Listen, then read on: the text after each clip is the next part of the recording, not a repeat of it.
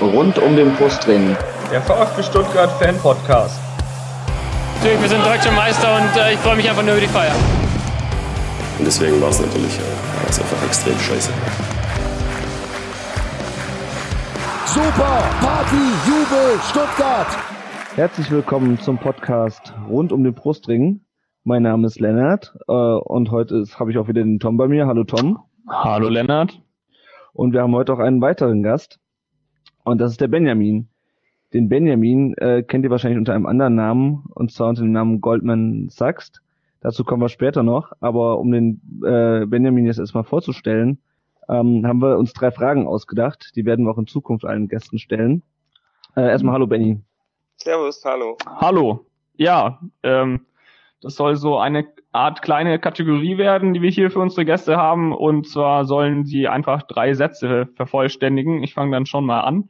Ähm, mein erstes VfB-Trikot war von Ähm, von Sean Dundee. Sean Landy, auch geil. ja. nice. Ähm, Im Neckarstadion stehe ich im Block oder sitze. Das ist, das wechselt ab. Wenn ich kann, dann stehe ich. Ansonsten sitze ich in der Cannstatter Kurve irgendwo. Das ist unterschiedlich. Und äh, mein prägendstes Erlebnis mit dem VfB war, Die Meisterschaft 2007. abgesehen von der Meisterschaft, gibt's da noch mal was? Hm. Mein erster Stadionbesuch war 98 gegen Hertha BSC Berlin. Das Spiel ging 0-0 aus. Ziemlich scheiße Sehr- alles. Aber ich fand's, ich fand, ich fand's großartig. ja, Sehr cool. schön. Ja, cool. Ja, ähm, wir wollen dich natürlich auch ein bisschen äh, vorstellen. Wir wollen mit dir später noch über das reden, was in den letzten drei Wochen, seit wir die letzte Folge aufgenommen haben, so passiert ist. Ähm, aber wie wär's, Benny, stell dich doch am besten erstmal vor. Äh, wo kommst du her? Seit wann bist du VfB-Fan? Warum bist du VfB-Fan? Ja, also ähm, ich äh, komme ursprünglich aus Konstanz. Ähm, ich war in der Kindheit äh, SC Freiburg-Fan und ähm, bin dann äh, so 96, ja es war 96, ähm, bin ich dann wegen dem magischen Dreieck zum VfB gekommen, weil ein Schulkamerad von mir gesagt hat, ähm, schau dir das mal an und so, das ist ganz toll und witzig und die spielen super und es sieht gut aus und ähm, dann war das halt so und ich kam aber Zeit meines Lebens immer um die Bayern rum, das war ähm, eigentlich wichtiger als jetzt ähm, irgendwas anderes erstmal. Ja, sehr gut, sehr gut, sehr gut. Das heißt, du hast dann auch die, die äh, den, den Übertritt von Freiburg zu, zu Stuttgart problemlos. Oh, ohne größere Schmerzen, ja. Meine erste Flagge war aber eine erste Freiburg-Flagge. Ah, Okay. Sollen wir trotzdem weiterreden oder? Ja, ja, ich würde sagen, ich würde sagen, wir, wir lassen ihn da. ähm, ja, was machst du denn beruflich eigentlich? Also du äh, schreibst ja deinen äh, Blog wahrscheinlich nicht hauptberuflich. Nee, nee, um Gottes Willen. Äh, Nee, ich, äh, ich bin eigentlich Journalist. Hm, okay. Für welche, für welche Zeitung? So ein Südkorea. Ah, sehr gut. Schreibst du auch, schreibst du da auch zum VfB oder? Nee, ähm, ich bin im Lokalen, also es hat mit Sport äh, sehr selten zu tun. Ich bin äh, aber im, ja, im, so ab Frühjahr bin ich mal für drei Monate dann im, in der Sportredaktion. Da werde ich auch mal über den VfB schreiben können, hoffentlich. Dann hoffentlich nur noch Positives. ja, Ja. Du hast ja auch einen Blog, der nennt sich Goldman Sachs, Goldman Sachs. Wie, wie spricht Mhm. man's aus? ich weiß gar nicht genau. Ich habe mir darüber nie Gedanken gemacht. Ähm, Das dachte ich mir schon. ich, also ich, ich würde ich würd's Goldmann Sachs aussprechen, glaube ich. Okay. Ja. Also ich, ich, ich dachte vorhin tatsächlich, Entschuldigung, wenn ich unterbreche, Ja. ich dachte tatsächlich vorhin, dass es irgendwie aus dem schwäbischen Sags oder so kommt, also sag es, aber Ja, ja. scheinbar, ja? Ja, kann, kann man auch so sehen. Es hat eigentlich mehrere äh, Be- Bedeutungen. Das, das, die Sache war die, ich habe mit dem Blog ungefähr angefangen, als die, als so die Bankenkrise ähm, 2008, 2009 war. Und äh, dann habe ich immer wieder den Namen Goldman Sachs gehört. Und ich habe zu der Zeit auch noch Saxophon gespielt. Und ähm, hatte damals noch eine Freundin, die hat immer, weil ich blonde Haare hatte, immer, hat immer Goldmann gesagt. Und so kam das dann insgesamt zusammen. Interessant, interessant. Und dein Fokus, also wie würdest du denn, wie würdest du deinen Blog beschreiben? Wo, wo liegt bei dir der Fokus drauf? Weil ich meine, beim, ähm, beim Vertikalpass da liest man ja immer eher, ähm, ja, humoristische Sachen immer mit zum Augenzwinkern. Ähm, Mhm. Der, der ähm, Heinz Kamke schreibt ja immer sehr tiefsinnige Texte, die dann so am Rande manchmal nur den VfB touchieren. Wie würdest du dich da in die VfB-Blogosphäre einordnen oder was ist so deine Zielsetzung, die du mit deinem Blog Ähm, das kommt ein bisschen auf meine Stimmung an. Also es, es kann, es, Kanon ist ja auch öfter mal humoristisch so, ähm, dass ich das so glossenartig schreibe, also mit, mit einem lustigen Un Unterton. Aber es kann, kommt schon auch mal vor, dass äh, wenn ich in der Stimmung bin, wo ich denke, ähm, da gibt's nicht Lustiges mehr beizutragen, dann ist es eben nicht lustig. Also ich habe mir da jetzt von, von, von, vom Ton oder von der Lesart äh, habe ich mir da nichts Festes vorgenommen. Hm. Ja. Ja. man sieht ja auch, deine Themen sind ja immer sehr, sehr breit gestreut in letzter Zeit, äh, oder eigentlich schon immer, aber auch in letzter Zeit äh, sind wir uns, glaube ich, auch, was das, äh, was das Inhaltliche angeht, rela relativ einig. Ja, ich würde sagen, wir steigen dann am besten mal direkt ein in die, äh, äh, in die Themen der Ich heutigen fand's eigentlich gerade ganz nett, wenn man Ja, so nicht voll. über den VfB sprechen muss, ist doch eigentlich ganz positiv alles. Ja, das stimmt. Ähm, ja, wollen wir, wollen wir über die Themen sprechen oder möchtest du, hast du noch Fragen an den? Nö. An den nein, nein, habe ich so. nicht. Ich, ähm, außer, außer du, Benny. Nö, Fragen an ah. dich selbst oder Dinge, die du noch sagen möchtest. Fragen an mich selbst. habe ich öfter, habe ich öfter, aber im, im, Moment, im Moment eher nicht. Ja, ähm, wir haben jetzt drei Spiele wieder absolviert seit der letzten Folge. Äh, drei Spiele mit phänomenalen zwölf Gegentoren und einem einzigen äh, Tor. Ähm, jo, ich, da fragt man sich so ein bisschen, wir haben ja vorher ähm, zweimal zu null gespielt äh, in, in äh, drei Spielen, jetzt plötzlich zwölf Gegentore. Ähm, jetzt mal ganz abgesehen vielleicht von der von der Trainerkomponente. Was ist da plötzlich mit der, mit der Abwehr passiert, eurer Meinung nach? Ja, so plötzlich ist es ja nicht passiert. Wir hatten ja auch vorher eigentlich schon extrem viele Gegentore, wenn mich das nicht täuscht. Ja, das Also stimmt, ich- aber man hatte ja so ein bisschen das Gefühl, es hätte sich stabilisiert, nachdem man dann gegen Darmstadt und äh, Ingolstadt zu Null gespielt hatte. Wir hatten ja auch gemutmaßt, dass vielleicht Ingolstadt und Darmstadt einfach nur schwache Gegner waren. Ähm, Scheint so gewesen zu sein. Wie siehst du das, Benny? Ja, äh, das wollte ich auch gerade sagen. Also ähm, äh, ich glaube, Darmstadt und Ingolstadt ähm, sind einfach vor allem offensiv sehr, sehr begrenzte Gegner. Ähm, äh, bei allem Respekt und äh, sicher, die, die machen das Beste aus ihren Möglichkeiten, finde ich, beide.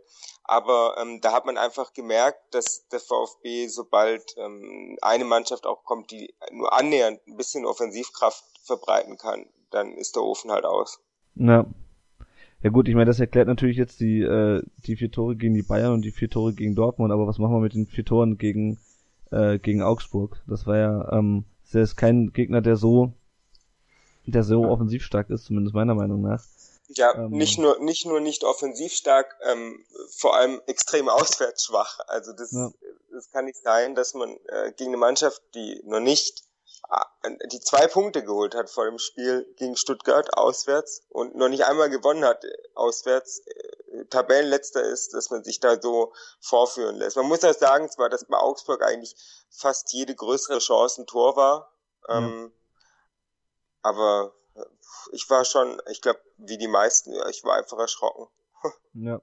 Ich, ich, ich sehe das auch ähnlich. Also ähm, Augs gegen Augsburg haben wir eigentlich noch nie gut ausgesehen, aber das war doch äh, noch eine andere Dimension und wir hatten das ja auch in der Sonderfolge besprochen.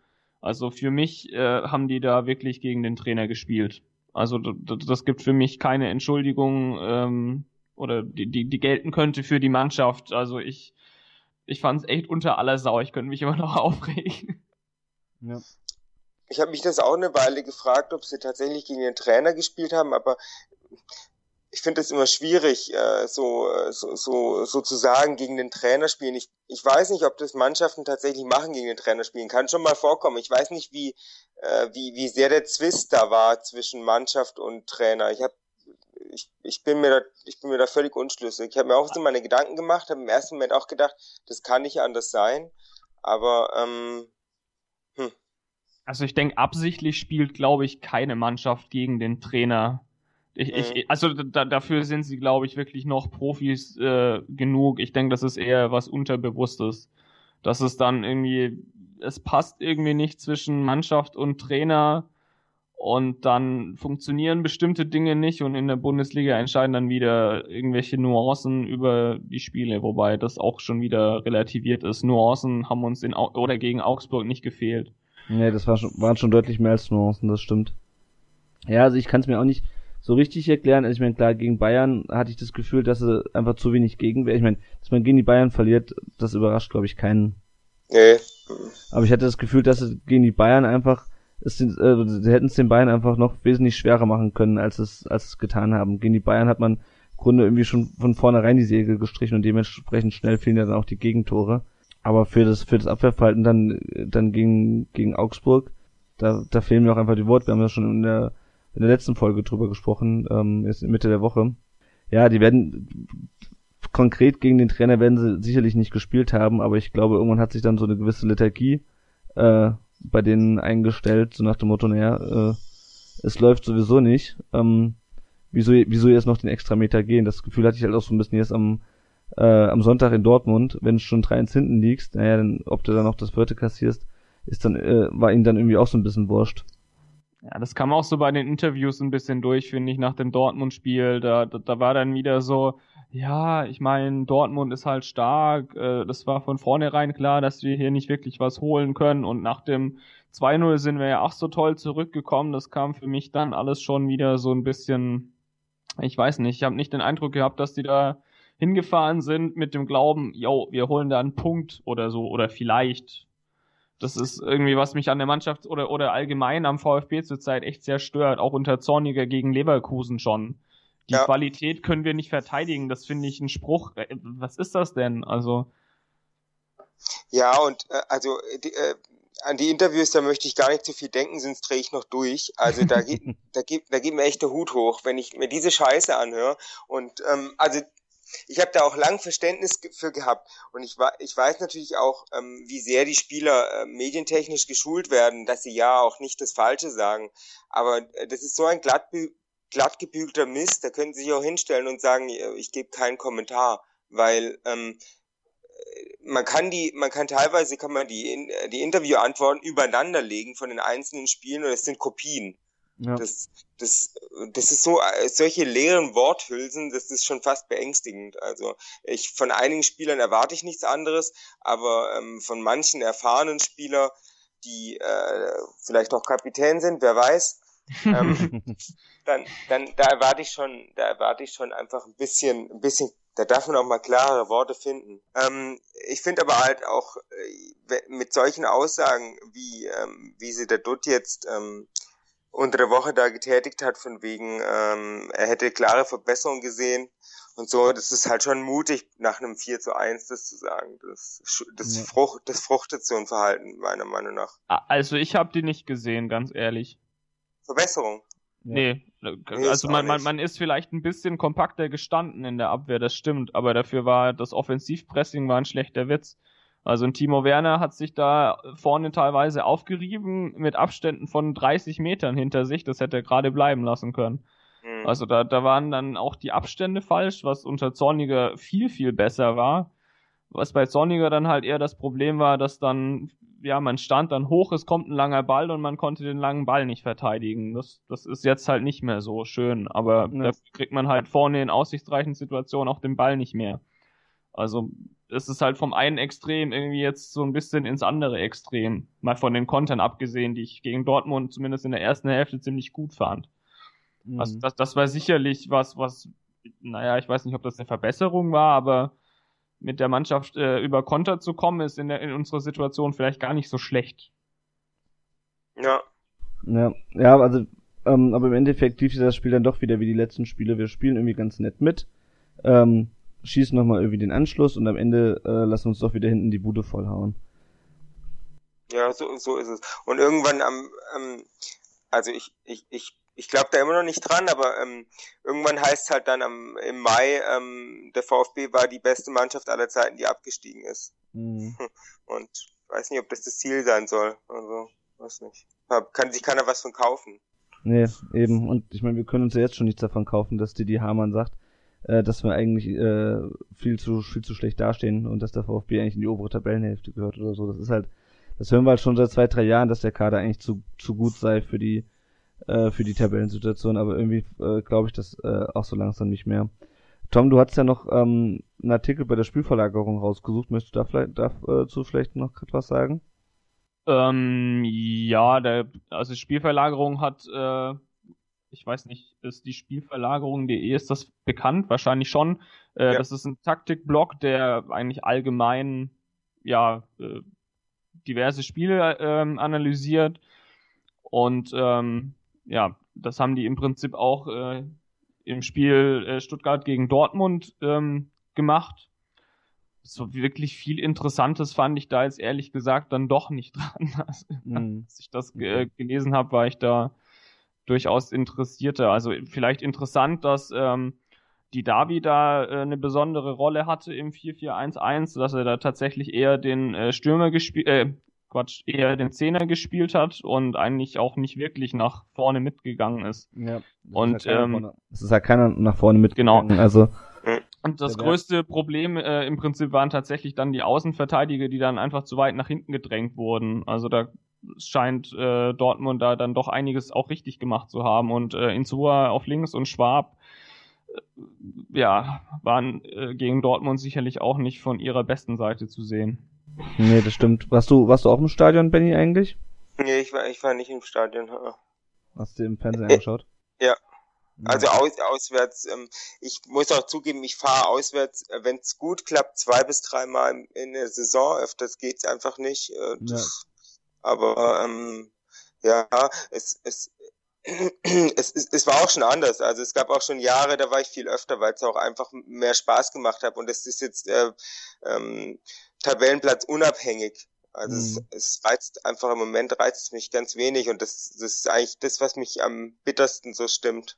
Ja, das hat sie auch, glaube ich, neulich in dem, im, im Blog schon geschrieben. Das ist wirklich so dieses, äh, was hast du geschrieben? Die Mannschaft wird vom Trainer Killer zum Fanfresser? Nee, was war das? Ja, ja, genau, ja, so. Ja. ja. Trifft's leider ziemlich gut, glaube ich, ja. Also ja, gegen, gegen Dortmund habe ich das tatsächlich auch ähm, im, im Auswärtsblock be beobachtet. Also das war, ich weiß nicht, in den vorherigen Spielen hat man sich noch aufgeregt über gewisse Sachen. Und ähm, gegen Dortmund, das war äh, also wirklich die pure Resignation. Also die Mannschaft kam, äh, hat ein bisschen äh, geklatscht nach dem Spiel und eigentlich wusste niemand so wirklich, was machen wir denn jetzt? Applaus haben sie nicht verdient, beschimpft bringt nix und äh, irgendwie standen da gefühlte 70 Prozent im Block einfach nur da und haben entgeistert diese 15 Hansel da angeguckt, die da dann auf uns zukamen. Also das fand ich schon, äh, das fand ich wirklich, wirklich beängstigend. Ja, ja, und ich bin auch mal gespannt, wie es äh, wie es abgeht, wenn jetzt wirklich jetzt die Spiele gegen Mainz oder gegen äh, gegen Bremen in die Hose gehen sollten. Ähm, ja. Man hat's ja, hast ja schon so ein bisschen gegen Augsburg jetzt gesehen, da war ich wiederum nicht im Stadion. Ähm, aber jetzt mit neuem Trainer, ähm, wo jetzt das, äh, das Alibi weg ist, dass sozusagen der, der Zorniger sie zum äh, bösen Offensivfußball gezwungen hat. Ähm, Wenn es das dann immer noch nicht läuft, auch nicht im äh, sogenannten Endspiel des gegen Bremen. Ich glaube, dann wird es auch echt ungemütlich in der Kurve, zumal wir dann ja auch schon langsam äh, das Ende der Hinrunde erreichen. Und ähm, ja, auch 34 Spieltage sind irgendwann mal rum. das stimmt. Ja. Also eigentlich brauchen wir noch sechs Punkte bis zum Winter. Ich habe zwar keine Ahnung, wo die herkommen sollen, aber alles, was drunter ist, ist, glaube ich, ähm, naja, das wird mindestens schwierig, auch im Hinblick jetzt auf den neuen Trainer. Also ich frage mich, wer, wer sich das antut. Ja sechs Punkte bis zum Winter für den Klassenerhalt dann am Ende, oder? Was, ja, also oder oder für, für eine ja, also für eine halbwegs entspannte Saison, wenn man sich das überhaupt noch irgendwie wünschen kann. Ja. Also mit 16 Punkten in die Winterpause, ja, da, da wäre ich noch ganz guter Dinge, dass wir das relativ sicher schaffen. Alles, was drunter ist, oder sagen wir mal 13 oder weniger, also ich glaube, da wird's dann schon richtig eng oder da muss brutal viel passieren im Winter. Ja, ja also wenn es bei 10 bleiben sollte, ne, dann braucht man, im, braucht man geschätzte 25 Punkte mindestens ähm, in der Rückrunde. Viel Erfolg. Also. Das ist schon mal mehr als ein Punkt im Schnitt pro Spiel. Ja, eben. ja, gut, aber ich meine, ähm, wir können ja nochmal gerade, ähm, über, über die Spiele haben wir jetzt, glaube ich, was, was will man zu den Spielen noch groß sagen? Also, die Hucke voll bekommen, einmal ein bisschen defensiver gestanden, einmal ein bisschen offensiver gestanden, ähm, gegen Abstiegskandidaten die Hucke voll bekommen, gegen Bayern und Dortmund die Hucke voll bekommen. Ähm, was ich noch, äh, was ich äh, momentan eigentlich noch viel interessanter finde, ist, ähm, ja, die Trainerentlassung. Das mhm. ist, ähm, ja, es hat so ein bisschen, wir hatten schon in der, äh, in der letzten Woche drüber gesprochen, es ist so ein bisschen wieder äh, das alte Muster beim VfB.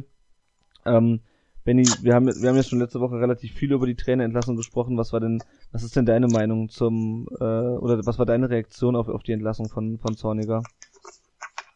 Also ich war sehr überrascht, muss ich sagen. Ich hätte ähm, nach Samstag hätte ich eigentlich nicht damit gerechnet, dass, also erst, nee, am, Sam am Samstag hätte ich noch damit gerechnet, dass er sofort entlassen wird. Und als dann aber der Sonntag vergangen ist und äh, der Dutt da auch relativ ähm, klar Stellung bezogen hat und bisher man ihn eigentlich da beim Wort nehmen konnte, hätte ich damit auf jeden Fall nicht gerechnet. Und ähm, meine Reaktion war dann am Dienstag war es ja, ähm, dass ich, hm, ja, ich, also ich, ich war dann, ich, ich habe mich sofort gefragt, was wohl in dem Gespräch vorgefallen sein muss am Morgen. Mhm. Also da haben wir, glaube ich, viele dann drüber philosophiert, was, äh, dass es irgendwie, äh, dass der Dutt ihn gezwungen hätte oder ihm auferlegt hätte, er soll jetzt gefälligst endlich mal sein System überdenken und er hätte sich geweigert oder so. Was, vielleicht ist es so oder so ähnlich auch gelaufen, nachdem auch mhm. was Zorniger gesagt hat.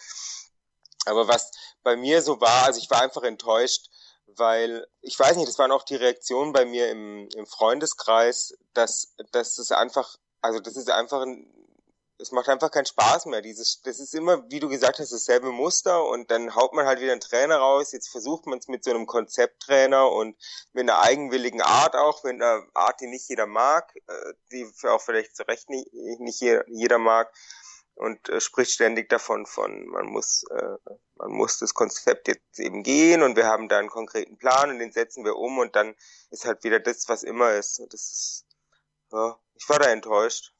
Ja. Ja und was ich halt auch so ein bisschen kritisch sehe bei der ganzen Geschichte ist auch die Rolle von Dutt. Der hat ja nun wirklich ähm, ähm, wir hatten wir haben es im Rasenfunk genannt einen ganz schön äh, ganz schön Flock in, in den Boden gerammt Sommer ähm, ganz schön, äh, ganz schön einen rausgehauen mit der, mit der Pressekonferenz. Mhm. Und ähm, naja, jetzt ist es halt wieder, man hat gesagt, jetzt wird alles anders, wir, äh, wir halten jetzt langfristig am Trainer fest und beim VfB wird alles neu und anders. Und ähm, ja, also ich meine, er muss natürlich jetzt auch gucken, dass äh, der neue Trainer, den er jetzt verpflichten wird, weil ich gehe nicht davon aus, dass wir, dass äh, Kramny äh, plötzlich zum Cheftrainer äh, befördert wird. Ähm, wir sind nämlich nicht in Gladbach und haben auch nicht die Mannschaft, mit der man plötzlich wieder oben mitspielen kann. Ähm, das ist dann auch so ein bisschen für, für Dutt die letzte Chance, weil ich glaube, wenn wenn der nächste Trainer auch scheitert, dann muss er sich auch langsam Gedanken machen um seinen, um seinen Posten. Oder wie seht ihr das? Ja, sehe ich, äh, sehe ich ganz ähnlich. Also ich ähm, war, ich, wir haben es ja in der Sonderfolge schon besprochen. Also ich war wirklich enttäuscht von Dutt nach der Pressekonferenz im Sommer. Jetzt dann eigentlich doch so schnell äh, mehr oder weniger den Trainer rauszuhauen. Also ich denke, er hätte schon noch Zeit gehabt äh, oder Zeit verdient gehabt bis äh, zu, zur Winterpause auf jeden Fall. Und ähm, ja, ich weiß nicht, ich habe so das Gefühl, dass die Mannschaft äh, wieder gewonnen hat, so ungefähr. Also mhm. es gibt ja auch die Hörerfrage von Helge von auf Facebook. Ähm, wie viel Macht denn die alten Spieler wie Gentner, Harnik, Niedermeyer und so weiter im Verein haben? Und da muss man sich schon, also meiner Meinung nach schon fragen, ja, wie viel ist das denn eigentlich? Also wenn, wenn dann einfach äh, Jahr für Jahr der Trainer entweder freiwillig abhaut, wie Fee gegangen wird oder ja, dann jemand wie Stevens, äh, der absolut au autoritär ist und, und absolut klar, äh, unter dem hat es dann funktioniert und alle anderen sind offensichtlich unter den Führungsspielern, so kommt es mir fast vor. Oder wie seht mhm. ihr das? Jo, ich, ich meine, das Problem ist halt, ich sehe ja eigentlich, dass der VfB, ich, also ich sehe es eigentlich so, dass der VfB eigentlich keine Führungsspieler hat. Also zumindest nicht auf dem Feld. Ähm, klar, hast, klar hast du natürlich trotzdem den Mannschaftsrat und da sind halt genau die Leute drin. Also ich glaube nicht, dass es so schlimm ist wie damals ähm, 1998, als äh, so Leute wie, wie Soldo und Balakov und äh, andere Führungsspieler äh, dann Winnie Schäfer wirklich richtig gehend rausgeekelt haben. Ich meine, dass Winnie Schäfer zurückgetreten ist damals oder rausgeschmissen wurde. Da freue ich mich heute noch drüber. Aber ähm, Was mir halt so ein bisschen Sorgen macht, ist dann halt die Macht der, äh, der Spieler äh, an diesem Punkt, auch wenn es damals den richtigen getroffen hat. Ich glaube schon, dass die, ich, ich, ich finde es unglaublich schwer einzuschätzen. Ich glaube, die können die müssten die Mannschaft halt mitziehen und in dem Fall ziehen sie es halt in so eine in so eine negative Richtung mit, weil klar, ähm, die werden nicht explizit gegen den Trainer spielen, aber sie geben halt auch nicht alles dafür, dass der Trainer da bleibt, beziehungsweise dass der VfB Spiele gewinnt. Und wenn du da natürlich so Leute hast, die du in den Mannschaftsrat gewählt hast, wie Gentner, wie Klein, wie äh, Niedermeier, gut, Niedermeier saß auf der Bank erst die letzten Spiele. Bis auf, bis auf Dortmund, aber ja. Genau, genau. Oder, oder wie Schwab. Ich meine, wenn die halt schon so eine Einstellung an den Tag legen, dann wirkt sich das vielleicht auch auf die ganze Mannschaft aus. Also, wie gesagt, bei Gentner bin ich eigentlich echt erschrocken. Ich weiß gar nicht, ob das eine Einstellungsfrage ist, ehrlich gesagt. Äh, geht so ein bisschen in die Richtung, äh, in die Kanatsch-VfB von Twitter fragt, fehlende Moral und Mentalität der Mannschaft, woran liegt's? Ähm, ich glaube einfach, dass sie immer noch völlig falsch zusammengestellt ist. Da ist keine Hierarchie da, weil im Prinzip die ganzen alten Spieler konstant seit Jahren eigentlich nicht wirklich ihre Leistung bringen, zumindest nicht konstant. Die werden mhm. das sicherlich nicht mit Absicht tun, um Himmels Willen. Das, das werfe ich eigentlich ja selten jemanden vor. Aber das ist dann auch für neue Spieler so, dass da dann die Platzhirsche da sind, nehme ich an, und die denken sich dann auch so, warum kickt der denn jetzt die ganze Zeit? Also da, da gibt's doch vielleicht bessere oder ähnliches. Oder man nimmt dann vielleicht doch nicht so viel von, von einem Gentner mit, äh, wenn, wenn, wenn der halt sportlich nicht so viel bringt. Ich denke, das ist ähm, das hm. größte Problem, dass die ganzen jungen und neuen Spieler eigentlich nicht wirklich jemand zum Aufschauen mehr oder weniger haben. Das ist so mhm. meine Theorie dahinter. Ich, mein Eindruck ist ein bisschen so, dass beim VfB einfach die Spieler im, äh, eine Führungsrolle zugeschrieben bekommen oder im Mannschaftsrat sitzen, die halt Erfahrung haben. Mhm. Ähm, ob die Leistung bringen, spielt meiner Meinung nach eine untergeordnete Rolle. Und ob sie Führungsqualitäten haben, spielt noch zweimal eine untergeordnete Rolle. Ähm, und ich weiß nicht, ich, ich habe nicht genug den Einblick in, in andere Vereine, aber ähm, ich, ich finde, dem VfB fehlt da auch der Mut, dass man, dass man einen jungen Kerl meinetwegen zum Kapitän macht. Oder, oder mhm. das haben andere Vereine schon vorgemacht. Ich weiß, ich kann mich nicht mehr ehrlich gesagt genau erinnern, da müsste ich jetzt lügen, aber es gab schon äh, gab es schon Vereine, da war, oder zum Beispiel auch auf Schalke war doch Draxler, glaube ich, mal Kapitän, oder nicht, wenn ich mich nicht täusche. Im Mannschaftsrat sowieso, ja, Höwe das ja, genau. Und, genau, und der, äh, der ist ja nur, war ja auch nicht so alt, glaube ich, als der, als der zum Kapitän wurde, wobei der natürlich sportlich ähm, äh, ziemlich, ziemlich gut war, ne? Der war ja dann, wurde dann auch Nationalspieler, also. Wir, wir ja, haben halt keinen Kedira mehr, oder? Also ich meine, bei, bei, ja, bei Kedira ja. oder so, ja klar, sofort der war auch damals schon brutal stark, als er dann in, in zugegebene funktionierende Mannschaft dann kam, ne? Aber jetzt so, also an, an denkst du an jemand Bestimmtes, wenn du wenn du sagst, äh, Mut, äh, einen Jungen zum Kapitän zu machen? Ich, ich sehe da ehrlich gesagt im Moment niemand. Na, im Moment sehe ich auch niemanden, aber ähm, auch wenn ich über seinen Abgang letztendlich nicht unfroh bin, aber ähm, äh, der Rüdiger wäre zum Beispiel so einer gewesen, den ich äh, gerne äh, lieber als Kapitän gesehen hätte als Gentner. Ja, der mhm. ist jetzt mhm. nicht mehr da, da brauchen wir nicht drüber sprechen. Ich gebe dir da auch recht. Die, die jetzt da sind, ähm, Werner ist kein Kapitän, der wird nie ein Kapitän werden. Ist ein netter Kerl, aber ähm, äh, ich kann mir nicht vorstellen, dass er in seinem Leben mal Ka ähm, Kapitän irgendwo werden wird. Kann sich natürlich auch ändern. Ähm, bei Baumgartel bin ich mir nicht sicher. Ähm, da fehlt es vielleicht noch an der Entwicklung. Und ansonsten äh, ändert sich auch einfach im Kader positionsbedingt viel zu viel. Äh, äh, von, von Woche zu Woche ändert sich ja im Prinzip ein bisschen die Aufstellung, ähm, was natürlich auch an den Verletzungen und so liegt. Ähm, aber da kristallisiert sich meiner Meinung nach nicht so ein Führungsspieler raus. Äh, Die wäre vielleicht einer, ähm, das glaube ich aber, so wie ich das immer wieder mitbekomme, noch sehr an der Sprache. Ähm, hm. Ja, der wäre aber halt natürlich auch schon wieder jemand erfahrener. Ja, also ich glaube, man kann es wirklich ein bisschen an den, an, an den Führungsspielern festmachen. Jetzt fragt ähm, Bernd Stefan bei Facebook, wer jagt Gentner, Schwab, Kleine und Niedermeyer vom Hof, dass sich das Gesicht und die Mentalität der Mannschaft endlich mal ändert.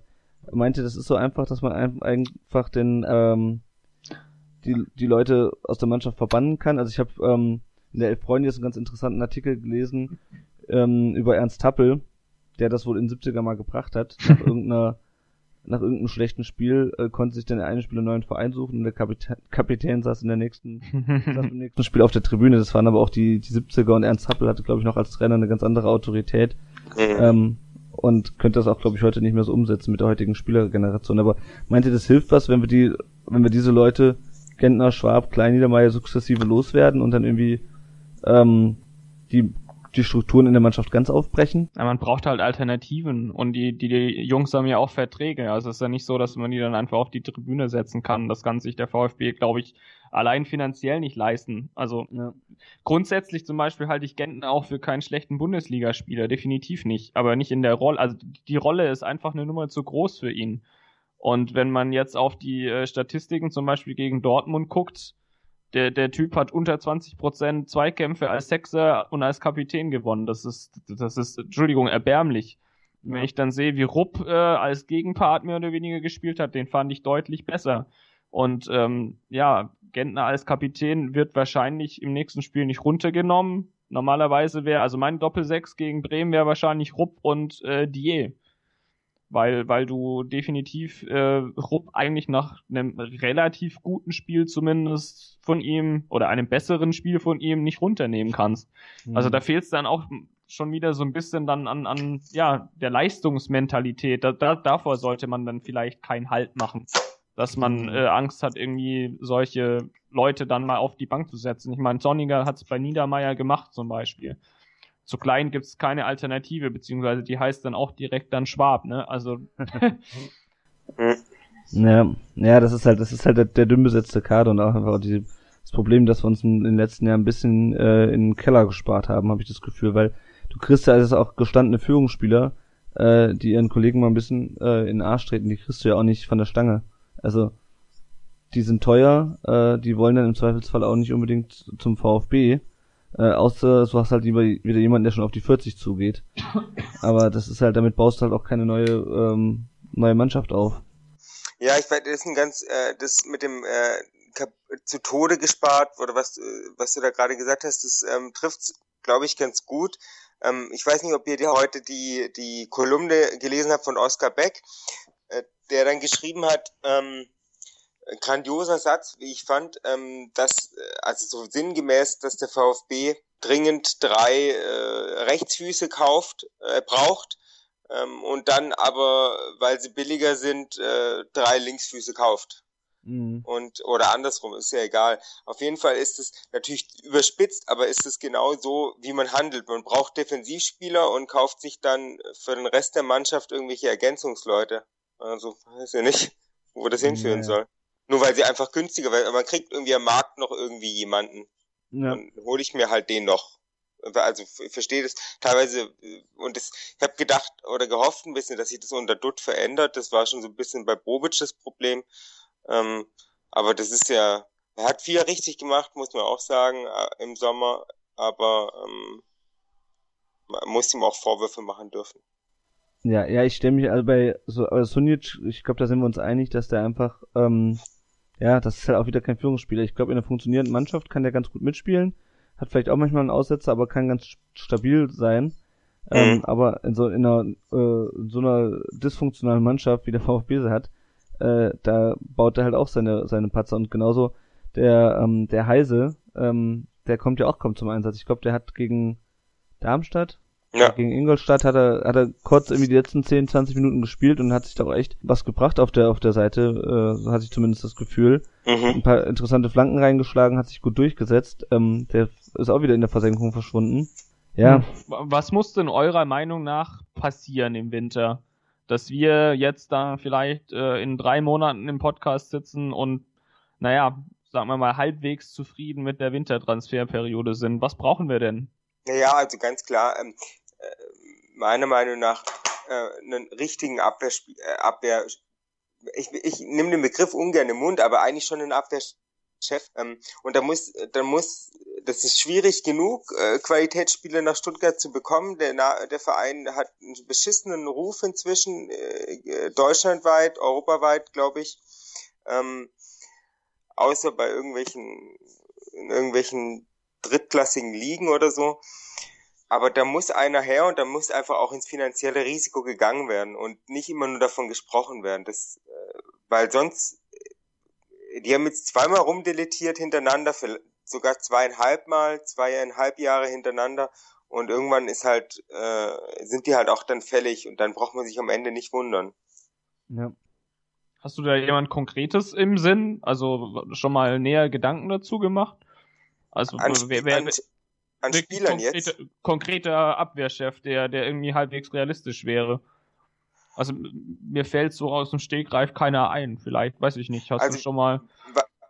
Wer, wer mir mal eingefallen ist, wenn man für, man könnte vielleicht schon bei Dortmund mal mit einer mit, wegen einer Laie äh, von Subotic ansprechen. Man muss ja, Ja. Man, also man muss es ja wenigstens mal versucht haben. Ich, den kriegt man nicht gekauft, da brauchen damit können wir uns verabschieden.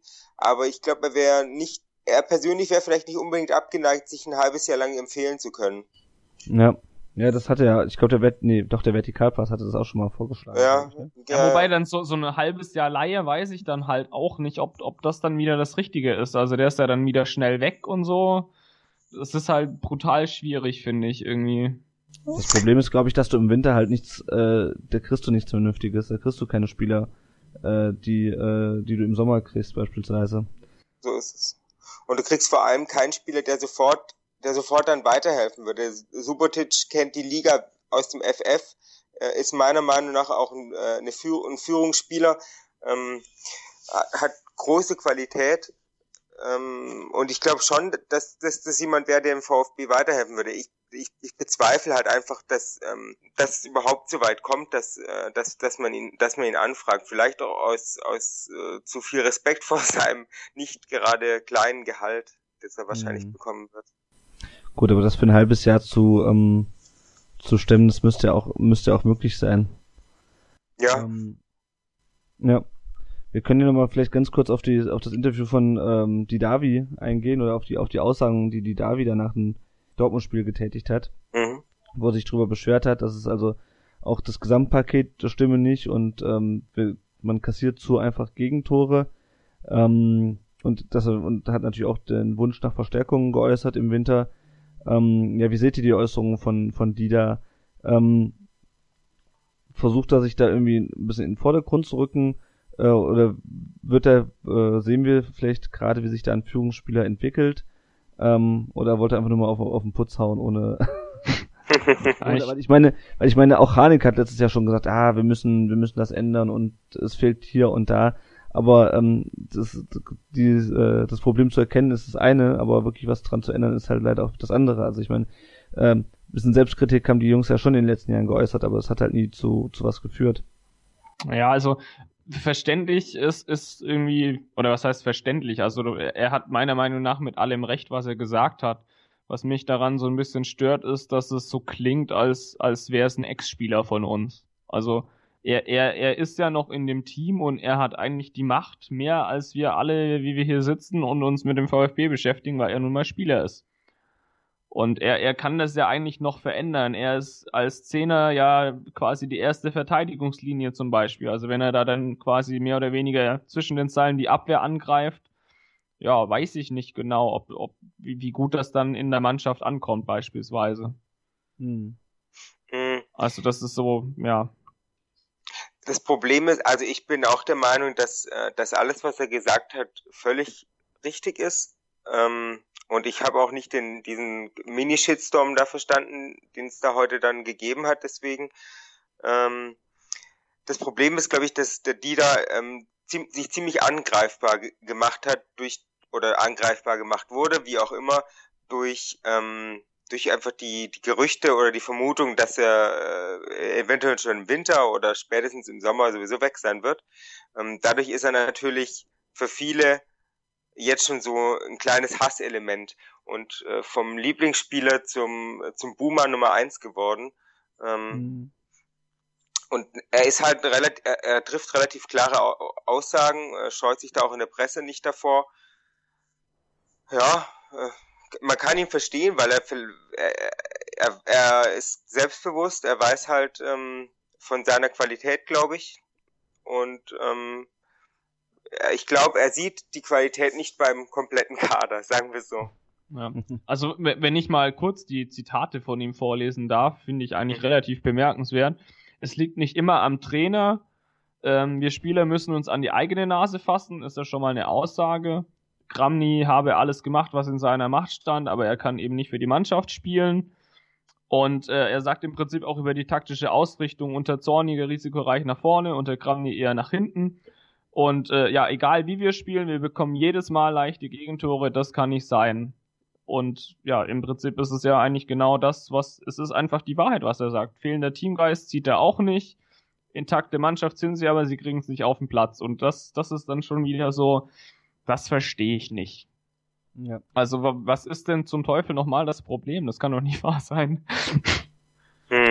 Ja, also wie gesagt, das ist ja auch nicht das Problem unbedingt, dass wir gegen Dortmund verloren haben, aber das Problem ist, dass du drei Minuten auf dem Feld stehst und schon klingelt hinten. Das ist, das ist ja das, wo man, wo man sich überlegt, also das, das kann einfach nicht sein. Also da muss irgendwie, irgendwas läuft da komplett schief. Dass du einen Trainer äh, gewechselt hast und denkst, okay, jetzt versuchen wir uns mal wirklich anzustrengen und versuchen mal wirklich hier irgendwie es richtig zu machen. Und ja, Dortmund ist eine starke Mannschaft, aber trotzdem nicht so stark, dass du nach drei Minuten schon äh, hinten einen drin hast. Gut, meine, die haben in der Vor die haben in der Vorwoche gegen Hamburg verloren. Also es ist ja, das ist auch Fußball. Ich meine, du fängst dann halt mal nach drei Minuten Tor. Ich meine, die Reaktion war ja dann irgendwie auch schon da, dann nach dem 2-0 kam. Also das sehe ich dann schon so, dass da dann wirklich eine Reaktion kam. Das war auch in Ordnung. Aber ein Spiel dauert halt keine 45 Minuten, sondern 90. Ich äh, bezahle auch gleich irgendwo ins Rasenschwein. Aber nee, ich meine, ja, ich glaube so nach der ersten Hälfte hätte ich dann wirklich noch gesagt, ja, okay. Es, es war okay, Dortmund war einfach stärker, wir haben es zum Teil versucht, okay. Aber was dann halt in der zweiten Halbzeit kam, das, das ging dann schon wieder irgendwie gar nicht. Also das war dann, ich fand es deutlichst schlechter als die erste Hälfte beispielsweise. Ja. Ja, die, ja, man muss ja so sehen, dass sie in der zweiten Halbzeit keine Chance hatten. Ja, ja. genau. Also richtig. Ja, und hinten raus, ich meine, gut, das Eigentor, also das Eigentor entstand ja auch daraus, dass die Dortmunder gedrückt haben. Das ist ja nun letztendlich egal, ob der Niedermeyer zuletzt am Ball ist oder doch Aubameyang irgendwie noch den Fuß reinhält. Also, also das ist sowas, es fehlt halt also so ein bisschen an Handlungsschnelligkeit. Sorry, ja. ich, ich habe das auch bei Insua gesehen. Da, da wird ein Ball steil gespielt. Äh, Insua denkt irgendwie, der geht locker ins Aus oder so. Und ähm, er dreht ja. sich um und Aubameyang ist irgendwie zehn Meter entwischt mehr oder weniger. Also der, der stellt sich da an wie, weiß ich nicht, meine Oma beim Wurst kaufen oder so, wenn sie nicht weiß, was, was für einen Aufschnitt sie kaufen soll. Also das, das ist von der Handlungsschnelligkeit ist das teilweise einfach ein Witz teilweise bei manchen Spielern. Und das ist nicht nur bei Insua so, das ist, ich weiß gar nicht. Die, ich habe das Gefühl manchmal, dass die so extrem mit sich selber alle beschäftigt sind, dass sie ja einfach nicht befreit ausspielen können. Ist auch irgendwie klar, geht nicht, wenn, wenn man so eine krasse Negativserie hat. Aber ja. ja, es ist einfach, einfach viel zu wenig in, in allen Belangen. Ja. Was meint ihr denn zu der Frage von Ute, ob der VfB untrainierbar ist? das ist natürlich nach, den, nach der Diskussion ein bisschen, äh, ein bisschen polemisch, aber also ich glaube ich glaube nicht unbedingt, also Christian Gentner hat ja nun äh, mehrere Male schon gesagt, ähm, ich glaube auch nicht, dass die, dass die untrainierbar sind. Die letzten fünf Jahre, ja. Ja, ich glaube auch, dass ähm, beispielsweise das Verhalten nach Ecken oder manche Sachen kann man auch trainieren. Ähm, mhm. Und das hat dann vielleicht auch Zorniger verpasst, das mehr zu trainieren. Also wie gesagt, diese, diese, diese, ein, diese eine Gegentor nach einer kurzen Ecke ähm, ich hab in, gegen Leverkusen, das sind halt einfach Sachen. Also entweder sie haben es nicht trainiert, dann ist, äh, äh, dann muss man Zorniger dafür verantwortlich machen, oder sie haben es trainiert, aber haben in dem Moment vergessen, was sie, was sie trainiert haben.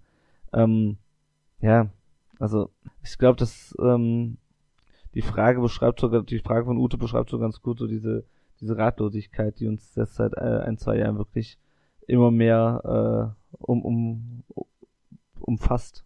Ja, die beschreibt, die beschreibt, glaube ich, auch so, so ein bisschen, ähm, aber das, dass, äh, dass viele Fans, äh, glaube ich, das ganz richtig sehen, äh, dass es schon einfach an der Mannschaft liegt. Ich natürlich ist untrainierbar, ist natürlich ein bisschen weit gefasst. Ich, der Vertikalpass hat ja auch vor kurzem von die Untrainierbaren, glaube ich, geschrieben. Ja. Ähm, irgendwie trifft es ja auch. Ich habe mir auch überlegt, ob ich das irgendwie äh, einbaue, aber ähm, ich glaube, es zeigt einfach, dass, dass viele, dass vielen klar ist, dass, dass es an der Mannschaft halt hakt und nicht am Trainer. Ja. Das hat einfach auch gezeigt. Ich meine, elf Trainer jetzt seit der Meisterschaft, pff, ist schon heftig. Ich frage mich halt, ob, ähm, ob Zorniger irgendwann von alleine das Handtuch geschmissen hätte, so wie, so wie äh, Fee in der, in der letzten Saison, wenn es so weiter Ist er nicht der Typ dazu, das hätte er Das nicht glaube gemacht. ich auch nicht. Glaube ich auch nicht. Mhm. Da bin ich mir relativ sicher, dass er das nicht gemacht hätte. Also, Ja. Ja, ja, gut. Weg ist er trotzdem. Ähm, das haben wir natürlich, wie gesagt, ähm, Kramny, der, ähm, glaube ich, sich auch redlich Mühe gibt, aber äh, ich meine, die zweite steht in der, äh, in der dritten Liga auch unten drinne. Ähm, ich glaube, das wird nichts bringen, Kramny da jetzt noch äh, wesentlich oder länger als nötig auf dem Trainerstuhl zu lassen, weil ich glaube auch nicht, dass er, dass er die großen Veränderungen bringen kann. Also es ist nicht, wir haben glaube ich nicht die gleiche Situation wie, wie bei Gladbach, dass wir es einfach mit dem Amateurtrainer weitermachen können, oder? Ja, weiß ich nicht. Ich, also ich, ich glaube, ich halte von Kramny nicht so viel, ehrlich gesagt, aber ich beschäftige mich auch ehrlich gesagt nicht so krass mit der zweiten Mannschaft. Das mögen andere anders sehen. So, so eine krasse, In- also wen, wen hat er rausgebracht, so ungefähr in der letzten Zeit? Also ich meine, Baum, Baumgartel und Werner gehen die noch auf seine Rechnung, aber sonst kommt eigentlich gerade relativ wenig, oder? Oder Ähm, täuscht das? Werner, Ja. Werner geht auch nur sehr bedingt auf seine Rechnung. Der ist ja eigentlich direkt von der A-Jugend äh, Ja. Ja, das stimmt. gesprungen. Ja. Ähm, äh, ich persönlich, ich habe ihn, ich, ich, ich, ich finde ihn ganz als Mensch ganz witzig. Ich habe ihn ein paar Mal so erlebt in Presseraum und so und ähm, äh, wenn er dann da mit so einem Kaffee steht und er ist auch sehr umgänglich und man kann gut mit ihm sich unterhalten. Ähm, aber als Trainer habe ich habe ich mich immer gewundert eigentlich, wie der sich so, so lang schon bei der zweiten Mannschaft halten kann. Also Hm. ich weiß, dass der VfB ähm, die beste, äh, nicht mehr, aber eigentlich die lange die zweit, die beste zweite Mannschaft äh, Deutschlands hatte und so. Da sind sie auch stolz drauf gewesen oder sind es vielleicht auch immer noch. Ähm, aber hm, hm, ich, ich, ich weiß nicht dafür, was was was da an Potenzial ist und was äh, von der Jugend eigentlich Jahrgang für Jahrgang nachrückt, hat er wenig erreicht, finde ich. Ja, ja, ja, ja. Das sehe ich auch so. Ähm, und die, ich meine, der, der Tabellenstand, ich meine, jetzt haben wir, könnten wir natürlich die gleiche Diskussion wieder bei der zweiten Mannschaft führen. Liegt es am Trainer oder liegt es an der Mannschaft? Ähm, aber auch der Tabellenstand spricht ja auch nicht gerade für ihn. Also auch letztes Jahr Hm. ähm, sind sie, glaube ich, irgendwo im Mittelfeld gelandet, haben auch lange gegen Abstieg gekämpft. Ich glaube, sie haben es auch erst zeitgleich mit der ersten Mannschaft geschafft, die Klasse zu halten. Ja. Ähm, ja. Ich, ich möchte aber noch auch noch fairerweise äh, möchte ich noch sagen, dass er natürlich auch keinen einfachen Job hat. Andere ähm, andere Drittligatrainer haben natürlich schon den Vorteil, dass sie mit, über längere Ja- Jahre mit einer Mannschaft arbeiten können. Im Prinzip ist äh, Kramny ein erweiterter Jugendtrainer, der Jahrgang für Jahrgang neue Spieler bekommt. Ja, und dem auch einfach mal Spieler sozusagen im Zweifelsfall äh, weggenommen werden. Vor allem die, die äh, Besten dann ja eigentlich weggenommen werden. Genau. Also, Ja. Ja, ja. Nee, das stimmt schon. Ja, aber ähm, der Vertikalpass hat uns heute einen Auftrag gegeben, wir müssten die Trainerfrage klären. Wer sonst sollte es tun. Ähm, Na, ich hatte Und- ja gesagt Dutt, aber er meinte dann, äh, ich soll da keine Witze drüber machen. Dutt, ich habe es heute, glaube ich, auf transfermarkt.de gesehen. Dutt hat irgendwo, hat es auch schon dementiert und hat auch schon gesagt, dass er auf keinen Fall trainieren wird. Ähm, es hat äh, Ed Markus unterstrich Bratz hat bei Twitter gefragt, ähm, wie wir zum Trainer, eventuellen Trainerkandidaten ähm, Slomka stehen. Jetzt muss ich sagen, es ist ein bisschen her, dass ich Slomka das letzte Mal an der Seitenlinie in der Bundesliga gesehen habe. Mhm. Ähm, wisst ihr da mehr über ihn oder was, äh, was ist, war so euer Eindruck von ihm? Also ich habe äh, vorhin äh, etwas recherchiert, weil äh, mir ging's wie dir. Ich hatte keine Ahnung, was für was für ein Spielstil er steht und so weiter. Und als ich Slomka erstmal gehört habe, war ich so, "Uah, oh Gott. Wenn ich jetzt äh, aber da mal Artikel rauskrame, äh, der hier ist jetzt von der Welt von 2012, da war, glaube ich, gerade bei Hannover so auf dem Höhepunkt. Und da hat er ja ähm, ja, diesen, diesen richtig krassen Konterfußball damals gespielt, wo die ja dann auch wirklich in die, äh, fast in die Champions League gekommen wären, Hannover 96. Und ähm, ich glaube ja jetzt, ein, also so vom Fußball her zumindest, könnte er durchaus passen. Was ich mich bei Slomka allerdings immer frage, ähm, ist, ob er wirklich in der Lage ist, eine Mannschaft zu entwickeln, was ja eigentlich bei uns extrem wichtig wäre. Und eben nicht wieder einer, der halt eine Mannschaft hingestellt kriegt, aus der das Maximum rausholt. Ja klar, das ist ja kurzfristig sicherlich gut, aber man muss sich dann schon wieder, glaube ich, fragen, kann er das eigentlich über mehrere Jahre wirklich jemand äh, oder wirklich eine, eine Mannschaft vernünftig aufbauen? Das Hm. ist er meiner Meinung nach bis jetzt ein bisschen schuldig geblieben. Das ist so, was ich, äh, ja, Ja, ich sehe das ein bisschen ähnlich wie der Tom, ehrlich gesagt. Also, ähm, ich glaube, er hat als äh, fachlich ziemlich hohe Qualitäten. Ich glaube, er, ist, er ist, äh, hat, ähm, hat große, großes Fachwissen als Trainer. Ähm, ich, ich habe mich immer gefragt, warum er, warum er in, in, äh, in Hamburg damals so übel gescheitert ist. Also das ja, das fand ich immer komisch, weil Hannover war, war schon ziemlich groß eigentlich, was er da geleistet hat. Und ich habe ich hab ihm, mhm. ich hab ihm viel zugetraut. Ich hätte dem auch wirklich einen großen Verein zugetraut, ehrlich gesagt, in der Zeit von Hannover. Ähm, aber äh, vielleicht um ein bisschen vorzugreifen, ich finde äh, im Vergleich zu vielen anderen Alternativen, die er gelernt, die, die da genannt werden, ist er noch einer der besseren. Ja. Ja, also ich meine, ähm, es gibt halt so ein paar Leute, wo ich von vornherein sagen würde, nein. Also ich glaube, Christoph Daum, äh, brauchen, wir nicht, brauchen wir nicht drüber diskutieren, dass das äh, ein Griff ins Klo wäre. Bei Felix Magath, klar, da könnte man natürlich sagen, ja, das ist wieder der harte Hund, äh, der macht den Spielern mal Beine. Aber das hat ganz ehrlich gesagt weder in Fulham jetzt so super gut geklappt, äh, noch davor in Wolfsburg, vor allem wenn man sich dann seine ähm, sein Transfergebaren auch anschaut und Aber generell dieses. Den, äh, den würde sich dort auch nicht holen, glaube ich, oder nochmal nee, einen starken Mann. Ich auch nicht. Vor allem die Physios sind jetzt schon gefordert genug, ob er dann noch mit Medizinball trainieren lassen will, das ist schon die Frage. Ja. Ja, ansonsten, ähm, wer natürlich auch noch die ganze Zeit zur Debatte stand, war äh, Lucien Favre, der aber schon gesagt hat, also er kommt, äh, er äh, beendet seinen Urlaub oder seine, äh, unterbricht seine äh, seine Freizeit höchstens, wenn das ein international erfolgreicher Verein anklopft. Äh, aber haltet es für möglich, dass der VfB ihn noch ähm, äh, äh, an den Neckar lotsen kann oder? Also ich glaube, ich glaube nicht dran ähm, an Favre. Äh, auch, ich verstehe aus deiner, ich bin mir irgendwie mit den Aussagen nicht so ganz, äh, also bin ich da auf dem richtigen Stand. Ich frage euch mal, er darf laut Gladbach erst ab 1. Januar trainieren, aber er will eigentlich erst wieder ab Sommer. Verstehe ich das richtig? So habe ich das auch verstanden. So ungefähr, okay. ja. Ja, ja. ja, gut. Also ich, ich fände dann eigentlich auch zu spät. Also wenn wir einen Trainer erst ab 1.1.16 kriegen, das ist definitiv zu spät. Also ich, ich denke eigentlich, dass das so schnell wie möglich kommen sollte. Eigentlich, also meiner Meinung nach, also ich, ich fände es fast besser, wenn der jetzt gegen Bremen schon auf der Bank sitzen würde, wer auch immer das dann ist, der ominöse Trainer. Wobei Dutt da ja schon gesagt hat, dass da. Ja, ja, genau, genau. Aber also das wäre meiner Meinung nach das Beste eigentlich, weil je mehr Zeit dann der Neu hat, desto besser.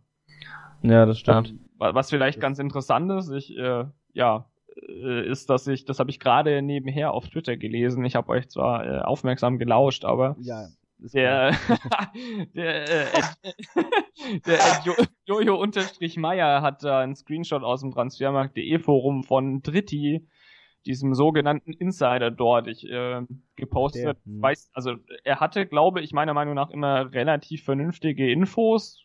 Ich weiß nicht, ob ihr da andere Infos habt. Jedenfalls äh, ist intern wohl äh, scharf klar angeblich.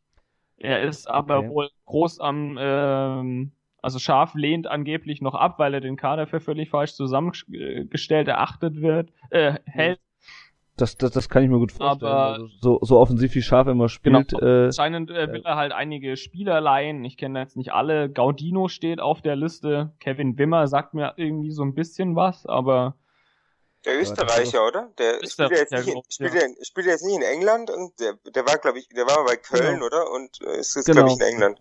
Genau, da hat Köln hat einen riesen, eine riesen Summe für den bekommen. Ja. Und ich finde, also so als erfahren Abwehrrecken wäre Maurizio Gaudino doch super. super, jawohl.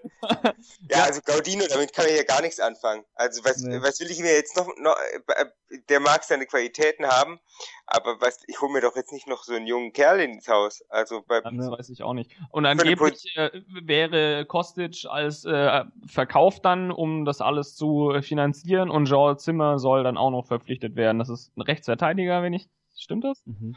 Rechtsverteidiger von Lautern, glaube ich. Ja. Also ich, was, ich weiß nicht, wie realistisch das Ganze ist, aber das, das noch als brandaktuelle News, wenn es denn stimmt. Ja, also man muss natürlich bei allen äh, Forumsexperten da immer vorsichtig sein. Sehr ich habe irgendwann, ich, ja, ähm, es fällt manchmal auch schwer, da überhaupt noch was zu lesen. Am besten ist es eigentlich ähm, dort immer nur zu lesen, wenn gerade der Transfermarkt offen ist, dann ist es irgendwie wenn es interessant. Ansonsten wird sich gegenseitig selber beschumpfen, aber das ist, ähm, das ist ein anderes Thema. Ich glaube, dieser Dritti, ich habe von dem auch schon gehört, äh, der schießt, glaube ich, aber auch ein bisschen mit der Schrotflinte und trifft halt ab und zu einfach was Richtiges, oder? das also, mag so, sein. so ein bisschen wie die Bildzeitung halt, ne? Ja. Ja, es würde schon ganz gut passen wahrscheinlich. Also, also so in, ins Muster passen, sage ich mal. Also Mhm. Scharf, Korkut äh, wäre noch ein Kandidat, denke ich. Stimmt, den hatten wir noch vergessen, Ähm, ja. Ich gehe davon aus, dass äh, das Schmidt von Heidenheim kann man, glaube ich, abschreiben. Ich, ich kann mir nicht vorstellen, dass man nochmal einen relativ unerfahrenen Erstligatrainer holt. Das, Nee, das äh, wird vorstellen. glaube ich, nicht tun. Von dem her, Ich- ich glaube, es sind die üblichen Verdächtigen. Ich glaube auch, dass ähm, kurz zu Schmidt, dass er nicht, ähm, dass er nicht von Heidenheim weggehen wird so schnell. Also er wird wahrscheinlich irgendwann weggehen, wenn sie nicht aufsteigen. Ähm, aber der hat seinen Vertrag bis 2020 als Trainer, was schon absurd eigentlich ist. Ähm, Ja. Und ich glaube, er will da noch ein bisschen was arbeiten und dann mal sehen. Äh, Korkut fände ich, eine, fänd ich eine völlige Katastrophe, muss ich ehrlich gesagt sagen. Ähm, den halte ich für völlig blass und, und, und farblos. Äh, vielleicht passt er im Moment zum VfB. Ähm, Scha bei Schaf weiß ich nicht. Ähm, in Bremen natürlich überragend. Lange Zeit zumindest überragend. Frankfurt, ich finde, da, da, wird, da wird das, seine Frankfurter Zeit wird irgendwie schlechter dargestellt, als sie dann war, weil, weil ich meine, was wir mit Frankfurt mehr erreichen als das, was er eigentlich gemacht hat. Er hat die dahin geführt, wo ich sie auch erwartet hätte. Ich glaube, da Ja. gab es einfach zu große Schwierigkeiten mit, ähm, mit, dem Präsi mit dem Präsidium. Ja, das stimmt. Wobei ich das natürlich schon, also auch Bremens Spiel war ja immer darauf aufgebaut, einfach ein Tor mehr zu schießen als der Gegner. Ähm, das ist natürlich bei uns, äh, das, das haben wir ja schon die ganze, Saison bisher, bisher probiert. Ähm, hat nur leider mit der, mit der Vielleicht klappt's ja bei Schaf.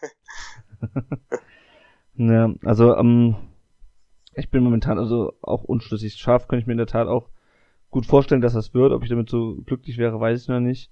Slomka müsste man gucken, wäre vielleicht wirklich ähm, eine Lösung, wobei dann natürlich auch die wirklich die Frage ist, ist das eine langfristige Lösung oder ist das, äh, macht er nur den Feuerwehrmann? Ja, ich freue mich ja schon auf die, auf die, auf die Titelzahlen von den Kollegen, weil dann dürfen sie wieder schreiben, der VfB greift nach dem letzten Strohhalm, weil Slomka ja bekanntlich äh, Strohhalm auf, äh, das, äh, auf Deutsch heißt. Das ist, glaube ich, Pol Ah, okay. Polnisch oder was und heißt Ah, ja. heißt Strohhalm. Sehr schön, sehr schön, sehr schön. Deswegen wäre es allein schon deswegen äh, natürlich toll, wenn er kommen würde. Aber ich, äh, ich bin, ich glaube ein bisschen, dass, äh, dass es vielleicht ein Überraschungskandidat werden könnte. Das kann natürlich auch sein, ja. So ein bisschen so einer wie Christian Groß damals, mit dem hat, den hat ja auch Mhm. keiner so richtig auf der auf der Rechnung. Ja, zum Beispiel, ja. Ja. Das kann natürlich auch sein. Ähm, wa- was, was sagst du als Journalist eigentlich im Moment so zur Presselandschaft über den VfB? Also ich habe so den Eindruck, dass gerade die überregionale Presse wenig Ahnung hat und da auch Zorniger relativ schnell als Schuldigen direkt erkannt hat und gar nicht auf die Mannschaft eigentlich eingeht. Und auch die Stuttgarter Nachrichten und Zeitungen waren da doch relativ naja, sagen wir mal, kritisch gegenüber dem Trainer, aber man, man liest da doch relativ wenig gegenüber der Mannschaft. Das wundert mich ehrlich gesagt ein bisschen. Kannst du Mhm. da vielleicht irgendwie was zu sagen oder dein Eindruck? Äh, was ist da dein Eindruck?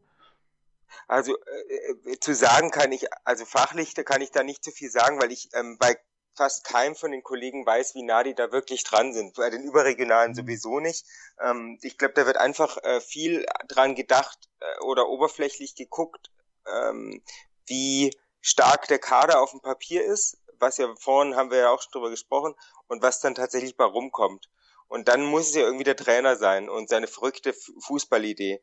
Und ähm, äh, die, die Stuttgarter äh, Presse ist eigentlich ähm, allesamt relativ gut informiert. Äh, Das, die Leute, die da am VfB sind, die machen das zum Großteil schon seit Jahren und kennen die Leute, das vielleicht auch ein, was vielleicht auch ein Problem ist. Ähm, aber äh, mein Eindruck ist auf jeden Fall schon auch, dass da, dass es von Anfang oder fast von Anfang an relativ stark auf den Trainer sich konzentriert hat und äh, verhältnismäßig sehr wenig auf die Mannschaft. Ich weiß nicht, ob die zu nah an den Spielern sind oder ja. Und auch verhältnismäßig wenig übrigens zu Dutt. Hm. Ja, das stimmt. Das, das ist eigentlich auch noch. Ja. Ja. Ja, ich hatte es ja schon mal auf dem Blog geschrieben, ähm, gerade nach der Zorniger-Entlassung. Man hat halt so gemerkt, okay, also die Stuttgarter Medien waren da schon relativ differenziert, ähm, aber wenn man dann beispielsweise äh, die FAZ liest oder die Zeit oder die Welt, ähm, beziehungsweise also die, beziehungsweise die Journalisten, die dann da schreiben, also Olli Fritsch beispielsweise, aber auch andere, es ist relativ un, äh, undifferenziert, wie du schon sagst, die gucken dann halt, okay, woran könnte es liegen, ähm, Trainer, okay, und denen fehlt dann wirklich vielleicht auch das, das Hintergrundwissen oder diese ständige Beschäftigung mit dem VfB, um da wirklich zu sehen, dass es halt im Endeffekt ein auch, auch oder vor allem ein Problem der Mannschaft ist, äh, wenn du irgendwie zehn Trainer in, in ich weiß nicht wie viele Jahren äh, verschleißt. Mhm. Ja. Ähm, wir können ja nochmal ganz kurz drauf eingehen, wie es jetzt weitergeht. Also zum einen hat sich ja heute jetzt äh, Florian Klein einen Bandscheibenvorfall äh, zugezogen, eigentlich nur einen kleinen.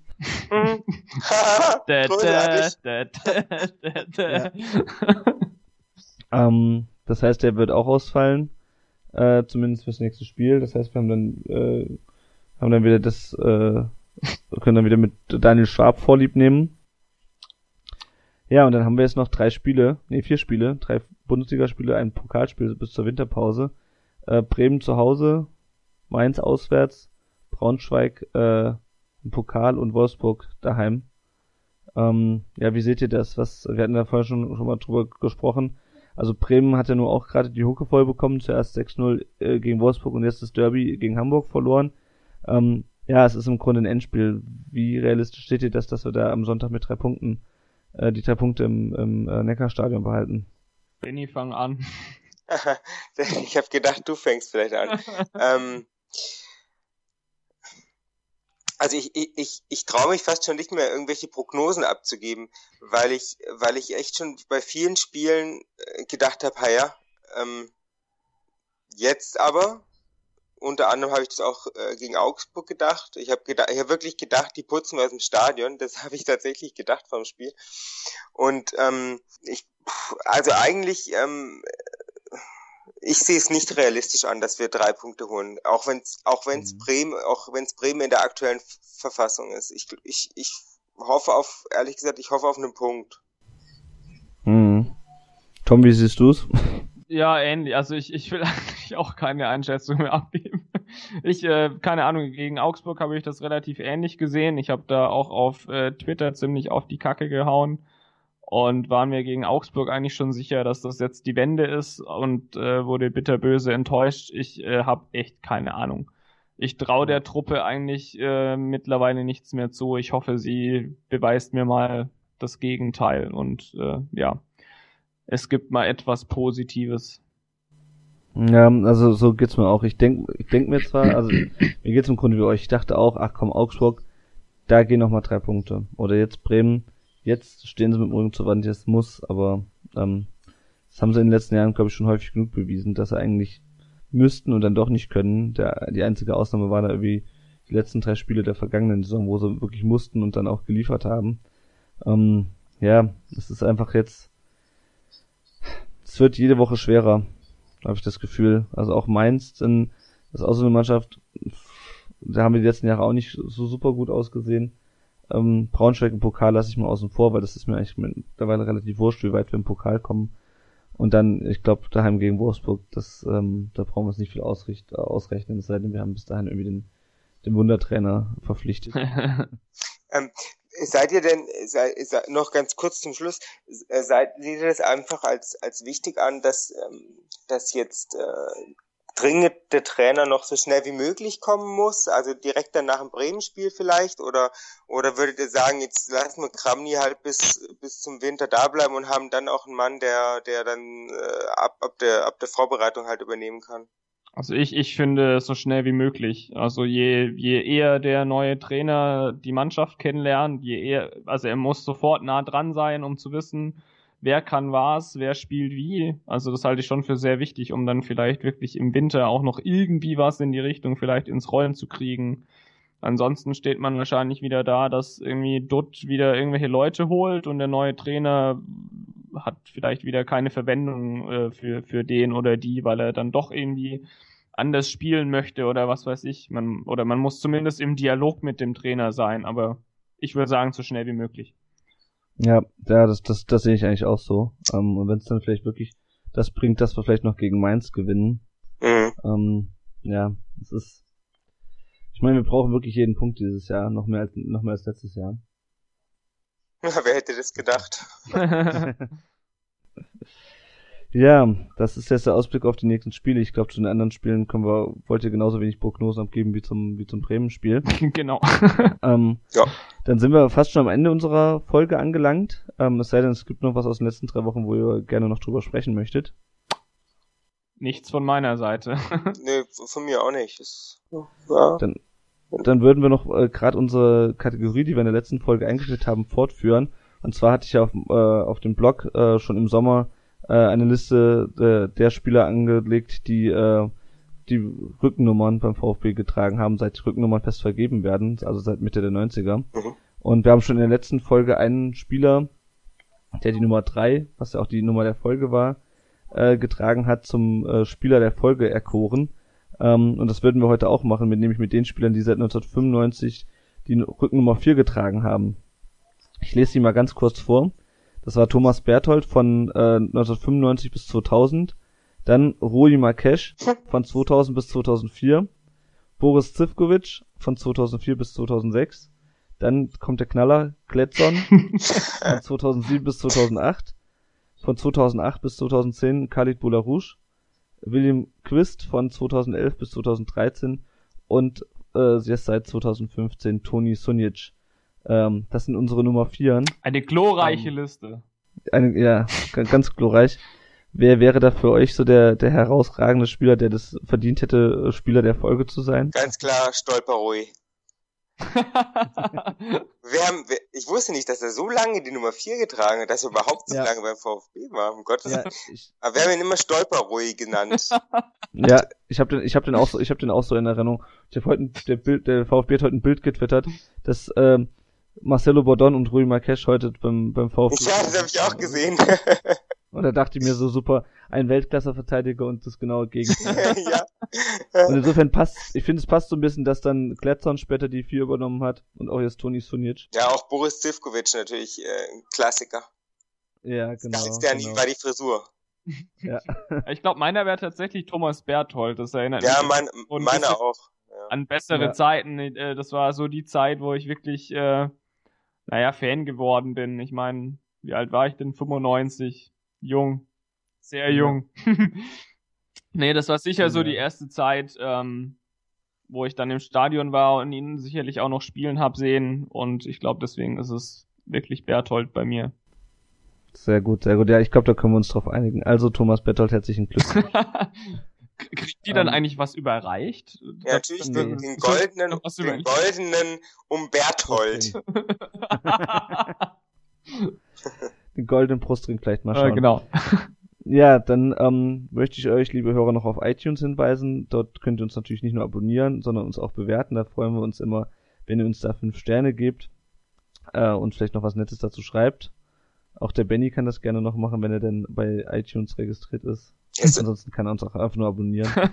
das, das macht er. Bei iTunes ist er nicht re registriert. ähm, wir können auch gerade noch, fällt mir gerade ein, wir können auch gerade noch zwei ähm, Bewertungen vorlesen, die wir, die wir reinbekommen haben. Denn wenn wir schon hier Rezensionen bekommen, dann wollen wir die nämlich natürlich auch vorlesen, damit noch mehr Leute. Ähm, es sind sogar schon äh, noch ein paar mehr geworden. Also wir hatten ja in der letzten Folge zwei vorgelesen. Dann hat Stefan Tastico, der auch ähm, heute eine Frage eingerichtet hat, hat geschrieben, hey hey, 1893, hey hey, guter Fan-Podcast, nicht nur für VfBler. Finde ich aber interessant, äh, für wen wir noch interessant sind, aber gut. Es werden meiner Meinung nach immer die richtigen Themen angesprochen, auch mal kritisch und nicht nur durch die Fanbrille. So habe ich mir einen VfB-Podcast vorgestellt. Weiter so, so Jungs. Dann schreibt m.mania äh, ein VfB-Podcast, super, das war ja überfällig und sehr gut gemacht, gefällt mir. Ich freue mich schon auf jede neue Folge. Was gibt Schöneres, als über deinen Verein anzuhören? Klasse. Äh, und dann, ich war, ich muss dazu sagen, ich war am Wochenende auf einem Podcast-Workshop und äh, da haben wir uns, um uns gegenseitig auf unsere Podcasts so ein bisschen zu pushen, haben uns auch gegenseitig bewertet. Also hat jemand geschrieben, VfB-Fan mit großem F leider, reinhören. äh, und dann als Kommentar, enough said. ähm, er hat aber auch fünf, fünf, fünf Sterne gegeben. Und dann heute Kengu, ähm, hier, beziehungsweise nee, kam schon jetzt die Tage rein, Kengu, die Meinung vieler Fans. Und das, die Bewertung ist dann, ich dachte, ich höre meine Kumpels um mich im Stadion. Also vielen Dank für diese iTunes-Bewertungen. Ähm, wir freuen uns natürlich immer darüber, weil wir rutschen dann auch bei iTunes höher im, im Ranking und werden sichtbarer für andere VfB-Fans. Das ist natürlich immer ganz schön. Ja, dann findet ihr uns natürlich auch weiterhin, falls ihr uns noch nicht gefunden habt, im äh, Internet auf www.rundumdenbrustring.de, bei Facebook, äh, facebook.com rund um den Brustring und bei Twitter sind wir at rundudbrustring. Für den vollen Namen war leider, äh, der volle Name war leider für Twitter zu lang, deswegen. Ja, dann sind wir jetzt am Ende angelangt. Ähm, ihr beiden, vielen Dank für das nette Gespräch. War, war heute sehr lang und sehr informativ. Ja, vielen Dank an unseren Gast, den Benny. Dankeschön. Ja, genau. War cool mit euch. Dass du, ja, nach, nach, dass du dir die Zeit genommen hast. Ja. Dann würde ich sagen, äh, euch noch einen schönen Abend. Ähm, ja, dann schön, dass äh, danke fürs Gespräch. Schön, dass du da warst, Benny. Und ähm, ja, vielleicht sieht man sich ja auch mal im Stadion. Jo. Ja, danke schön. Also, bis dann. Schönen Abend. Schönen Abend. Ciao.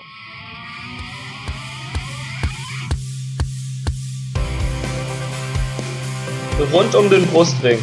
Der VfB Stuttgart Fan Podcast.